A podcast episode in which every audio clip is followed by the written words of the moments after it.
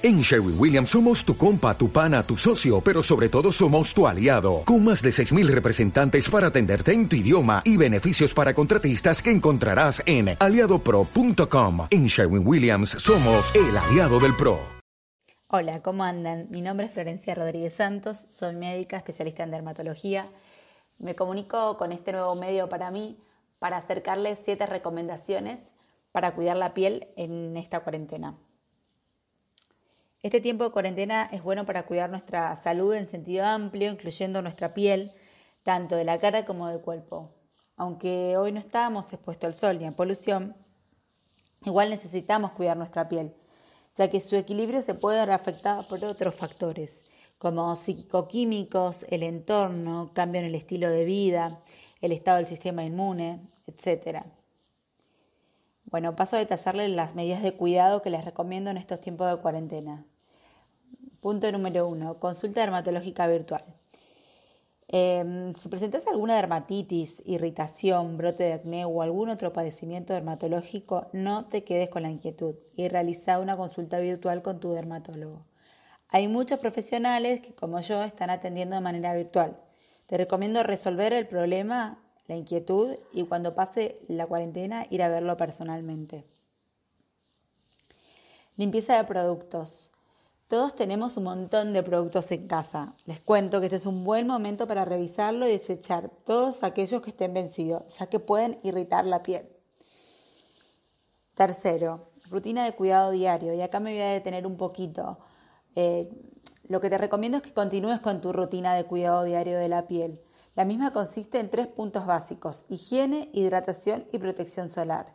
Higiene, sí, dos veces por día, a la mañana y a la noche. Si bien no estamos expuestos a la polución, la piel se ensucia igual por la secreción misma de la piel. Hidratación. Para que la piel esté saludable y funcione correctamente como una barrera, debe estar hidratada. La crema a elegir depende del tipo de piel. Es así que las pieles más secas requieren cremas más espesas. Aquellas pieles jóvenes con serum o emulsiones más livianas están bien. En cambio, las pieles con acné, por ejemplo, u oleosas, requieren cremas especiales que deben consultar con su dermatólogo. Ojo, no sobrehidratarse la piel, ya que esto también puede ser contraproducente. Protección solar. No estamos al sol, pero sí estamos expuestos a la luz de la computadora u otros artefactos tecnológicos con pantallas luminosas. Usa protección solar con FPS 30, que quiere decir factor de protección solar 30 o más todos los días. Punto número 4.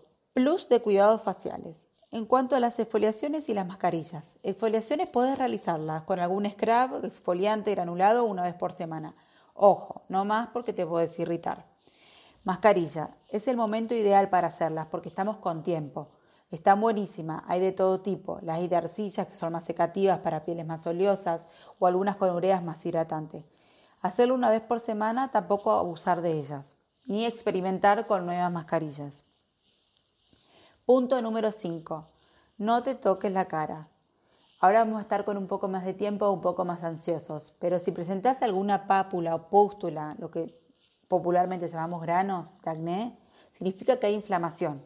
Si te manipulas la zona, va a aumentar la inflamación y por consecuente es mayor la probabilidad de tener secuelas cicatrizales.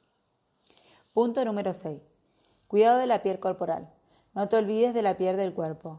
Es importante hidratarla al menos una vez por día, idealmente después del baño que la piel está más receptiva, absorbe más. Te aconsejo que elijas las cremas que aporten vitaminas A y E. En cuanto a exfoliaciones corporales, también puedes hacerlo. Una vez por semana puedes usar, por ejemplo, una esponja vegetal.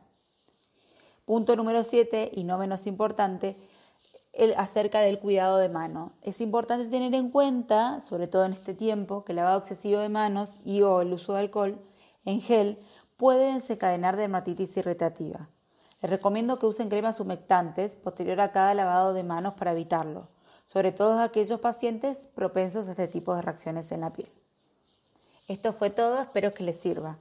Les mando un beso enorme y un cariño a todos los que lo estuvieron escuchando.